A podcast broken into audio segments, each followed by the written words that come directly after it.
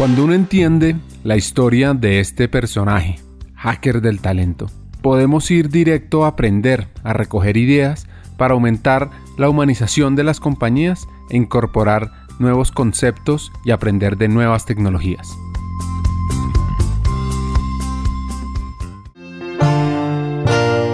Hoy su objetivo número uno en Celsia es el siguiente. Bueno, el objetivo número uno mío en Celsia es lograr acompañar, o sea, estar de la mano con el negocio para lograr la transformación de la organización. La transformación de Celsia ha sido gigante.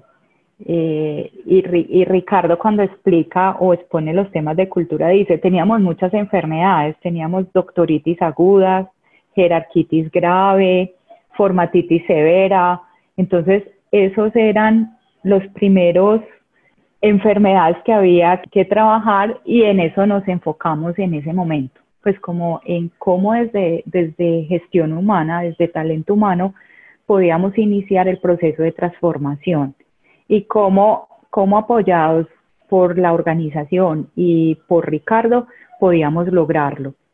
Y cómo vamos acompañando a que todos los procesos, las iniciativas, y todos los temas relacionados con talento humano faciliten y den un acelerador a lo que se quiere lograr, a ese cumplimiento de la mega. Nosotros tenemos una meta grande y ambiciosa y todos tenemos el foco allá, entonces nosotros somos como ese carrito que lo hacemos a través de la, cultura que permite avanzar y transportar y apoyar como todo el proceso para poder lograrlo. La cultura de Cercia es su generis, sobre todo para una empresa del sector energético. A continuación, esta hacker nos cuenta en detalle las cuatro enfermedades que había y también las curas y los resultados que se generaron y cómo se transforma esa cultura. Y aquí viene lo que llamaría uno un, paso a paso. Entonces, mira que hay algo muy importante con esas cuatro enfermedades y que uno cree que uno necesita, pues, hacer algo súper mega gigante para hacerlo y uno puede con hechos como con miradas simples, con hechos contundentes, hacer cambios. Y ese es un tema que yo siempre digo cuando estoy hablando de cultura, es pilas con los mangos bajitos. O sea, no trate de tener la super estrategia, sino que arranque por lo, por lo que está ahí. Entonces te voy a poner un ejemplo con el tema de silos impenetrables. Lo primero que hicimos fue quitar las puertas quitar todo lo que bloqueara la organización. Se eliminaron las puertas para que el liderazgo empezara a decir, no, venga, es que usted no puede estar encerrado en una oficina, usted tiene que estar abierto a escuchar a sus colaboradores, al cliente, a, lo que, a, todo, a sus pares, a todo el mundo. Entonces, si está encerrado, no puede ver el mundo. Entonces empezamos con unos hechos, entonces quitamos todos los torniquetes, todo lo que diera, y eso a la gente le dio una sensación como de libertad. Eso, eso es un tema ahí ecológico muy interesante. Entonces la gente empezó a decir, ah, no, es que yo puedo entrar aquí, yo puedo pasar a este, este, este torniquete, ya no está el torniquete, ya puedo entrar libremente. Entonces empezamos a hacer como, como temas muy contundentes al inicio para que se diera el, para que la gente viera aquí están pasando cosas y aquí nos estamos empezando a comportar distinto. Entonces lo otro que hicimos fue quitar los cargos, en Celsia no tenemos cargos, sino roles. En ese momento habían directores, gerentes, vicepresidentes, eh, analistas, bueno, teníamos pues como muchos cargos. Y ya lo que tenemos hoy en la organización son líderes y equipos de trabajo. Entonces mira que eso aplanó porque antes en la anterior compañía gerente habla con gerente, no, pues en Celsia cualquiera habla con cualquiera cualquiera es invitado al comité directivo a exponer sus ideas. Entonces lo que hicimos allí fue empezar como a aplanar, como a quitar esa jerarquización y acá todos somos iguales y todos opinamos. Incluso la transformación de las oficinas fue en ese sentido. Lo primero fue quitar las puertas, pero después fue quitar las paredes. Y entonces ya no vamos a tener oficina dependiendo del rol. Entonces si tú eras un gerente tenías tantos metros cuadrados con vista al mar pues con vista, con ventana, no, o sea, ya era puestos de trabajo, iguales puestos de trabajo para todo el mundo. Yo, uno no sabe el impacto de, de la transformación de los espacios físicos hasta que lo vive. la comunicación es más fluida, todo se resuelve ahí, uno escucha a alguien hablar y uno tiene el de mercadeo al lado o tiene el, el par al lado y uno ve, estás, necesitas esto, pues hay una colaboración y, y un trabajo ahí que da como, venga que estamos en el mismo barco, o sea, todos somos iguales y esa es la idea. Entonces ahí empezamos ya a empezar a, la jerarquitis severa se acabó y, la, y los hilos impenetrables, eso ha sido lo más difícil, ¿cierto? Porque es hasta aquí llegas, entonces de aquí tú no pasas, este es mi límite. Entonces empezamos a hacer unos trabajos colaborativos, entonces empezamos a crear unas células de trabajo que eran conformadas por equipos eh, de personas de diferentes equipos para resolver un reto en la organización. Entonces eso permitió que la mirada del otro no hablar con, no tener como el mismo paradigma, sino obtener diferentes miradas y diferentes puntos de vista, no importa quién sea, te da una perspectiva distinta. Y eso hace que tu proyecto sea mucho mejor, mucho más claro, mucho más aterrizado y el resultado es distinto, es muy, muy distinto. Entonces, también por ahí arrancamos a, a derribar esos hilos impenetrables es un proceso permanente, diario y en el que estamos trabajando desde gestión humana, como venga que el conocimiento se comparte. Nosotros cuando empezamos todo este proceso para atacar las enfermedades definimos unos pilares de cultura y esos pilares de cultura no se definieron por una persona, sino fue como un trabajo de toda la organización. Entonces cuando uno hace esos trabajos, donde yo me siento involucrado, la gente los recibe y los asume mucho, mucho mejor. Que uno decir, vea, a partir de hoy los pilares son estos. No, aquí fue una construcción. Y decíamos, venga, ¿cómo estamos? ¿A dónde queremos llegar? Y en ese momento estaba rodando como toda la definición estratégica. Entonces ahí, cuando ya estaba en un punto de tener la estrategia lista, se llevó lo que teníamos de cultura. Y la estrategia no la diseñó Ricardo solo con el comité directivo, no, fue un grupo de más de 30 personas de diferentes, de diferentes equipos de trabajo. Entonces, con todos ellos, con todo lo que los colaboradores dijeron, salió la cultura. Entonces, la cultura, por eso nuestra cultura es como tan alineada, porque salió de nosotros y nosotros sabíamos qué queríamos. Cuando digo nosotros, somos todos los colaboradores.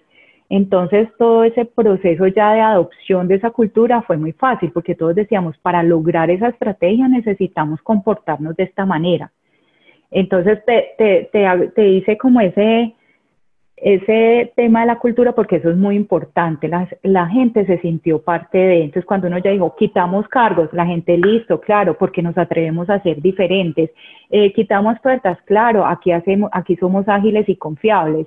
Eh, aquí trabajamos en equipo, claro, porque vamos lo mejor para crecer juntos. Y algo muy importante que se, que se dio en ese momento también fue decir, aquí nos equivocamos, aprendemos del error y lo convertimos en aprendizaje.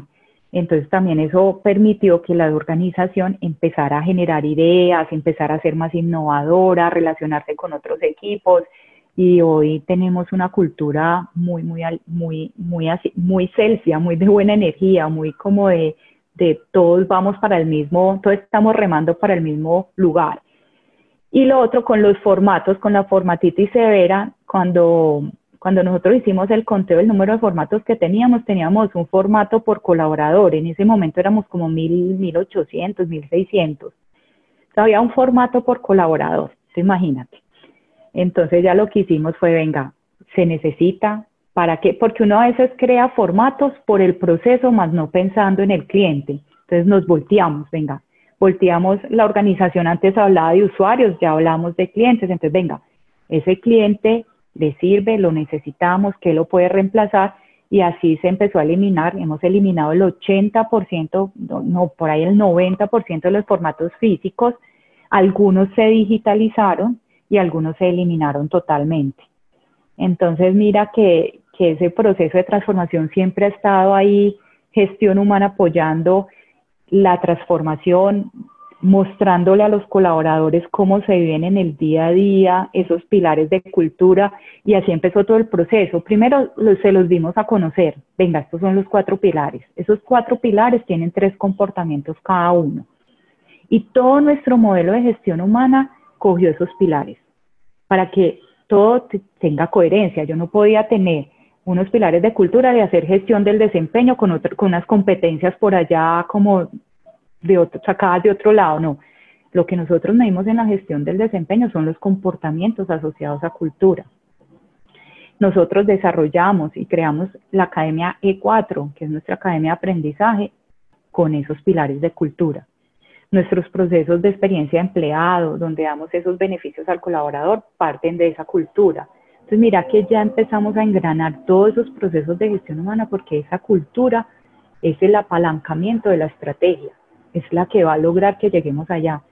Uno decía, la estrategia empezó en el 2015, decía, en el 2025 el 50% de nuestros ingresos van a ser de nuevos negocios si nosotros no cambiamos el comportamiento de los colaboradores para pensar que eso es posible, para pensar que haciendo las cosas distintas lo puedo hacer, para pensar de que si yo llevo mis ideas y no tengo tanta jerarquitis para subirlas, eso se puede dar. Pero si yo no, si yo no preparo a la gente, no preparo esa cultura, es muy difícil a veces lograr alguna estrategia. No digo que imposible, pero es muy difícil.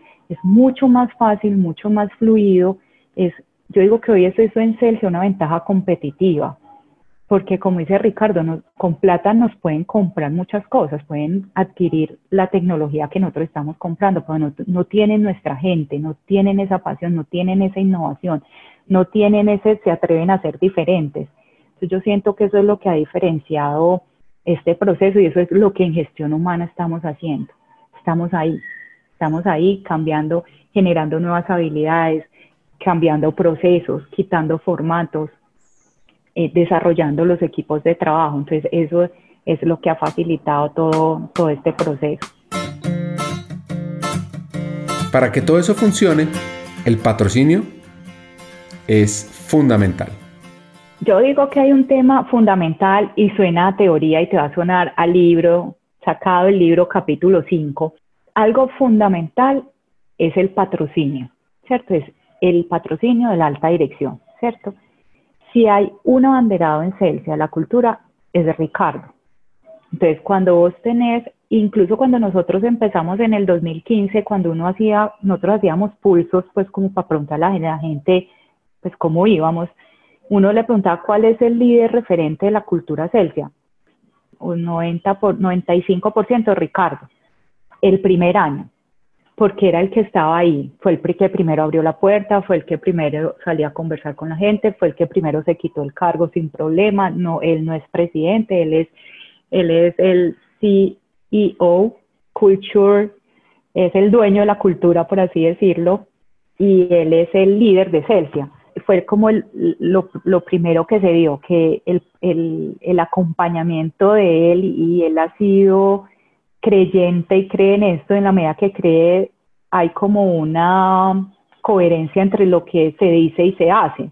Entonces él fue como ese referente y ya al año siguiente ya empezaron a empezar a surgir otros líderes que la gente identificaba como este también es referente de cultura. Nosotros incluso cada año hacemos el líder naranja para sacar ese líder que se diferencia o que hace esas, esos comportamientos o esos comportamientos en su día a día. Eso facilitó mucho y, con los líderes se trabajó mucho, mucho, mucho, mucho, porque definitivamente el liderazgo son los dinamizadores del cambio. Si un líder no, no cree en esta, en esta cultura, no cree en que podamos lograr la mega, no cree en la compañía en la que está, es muy difícil y ahí para abajo el equipo se bloquea un poquito.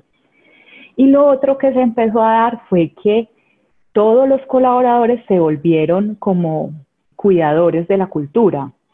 Entonces cuando alguien no se comportaba como era, decía. Hagamos una pausa.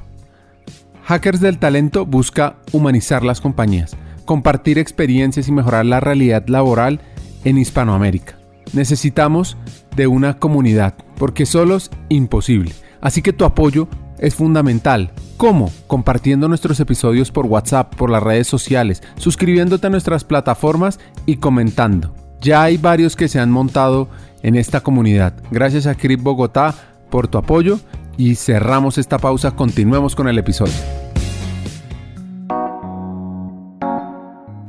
Esa transformación va de la mano de la mística. Exacto, es como, vos, creas como, yo, le, yo lo llamo como una mística. Entonces, cuando algo falla en, en, la organización, cuando de un líder no está alineado a los pilares de cultura, todo el mundo dice, venga, ¿cómo está este líder que no está, no es de esta cultura? Esta persona no es de esta cultura. Entonces la misma gente nos dice a gestión humana, vea, pilas con esta persona, mire este, este proceso nada que ver con la cultura. Cuando la gente ve algo que no se asocia a los pilares, también lo dicen. Y eso nos permite tener unos insumos como que, ay, verdad, hay que ponerle cuidado a esto. Y en este proceso de transformación también hubo personas que dijeron, vengan, no, Celsia ya no es para mí, porque si yo, si yo soy una persona que necesito que me digan gerente, que tener una oficina de tantos metros cuadrados, porque es que soy un gerente, Celsia no es el sitio para esa persona. Entonces también algunas personas en, algún momento, cuando se empezó toda esta transformación dura, que fue 2016-2017, decidieron también irse de Celsia. Entonces, mira que fue como ambos lados. La persona no se sentía a gusto en la cultura y las personas que uno veía, no, esta persona no, pues también se dieron esos casos. Entonces, por eso digo que los mismos colaboradores ya protegen la cultura, ya, ya, ya la cuidan. Un tema fuerte a trabajar hoy es el cliente. Bueno, lo otro es como las como nuevas formas de trabajo como de relacionarnos y, y, de, lograr los objetivos organizacionales. Pienso que hay, hay un tema que hay que trabajar fuertemente. Nosotros, pues especialmente en Celsia, venimos trabajando uno, pero queremos darle como un mayor plus, es a los temas de, del cliente en el centro. Nosotros venimos desde que empezó la nueva estrategia trabajándolo, pero ahí sentimos que, y esta pandemia nos, nos dio duro, trajo problemas con nuestros clientes, por así decirlo, tuvimos una serie de, impases ahí. Vemos que ahí hay un tema fuerte a trabajarle, entonces como ese foco en el cliente y volver a los clientes, no verlos como clientes, sino volverlos fans de nuestra marca. Eso es como algo que queremos apostarle y le vamos a trabajar fuertemente. Lo otro son temas de agilidad, ser más ágiles, o sea, nosotros hemos venido y como te dije, eliminando formatos, cambiando procesos, robotizando algunas, haciendo algunas automatizaciones, pero necesitamos tener más, o sea, la velocidad de hoy es impresionante, entonces hay que seguir evolucionando. Y trabajarle mucho como al tema de, de también del, del, desarrollo del liderazgo como una trascendencia de ese liderazgo para, para que sea, para que genere esa conciencia que queremos líderes muy conscientes. Esa es básicamente como lo que vemos a, a futuro. Esa conexión de talento humano con foco en el cliente interno y externo es doblemente poderosa porque está en constante contacto con los usuarios de las empresas para retroalimentar a los colaboradores, así que Beatriz nos deja una gran reflexión.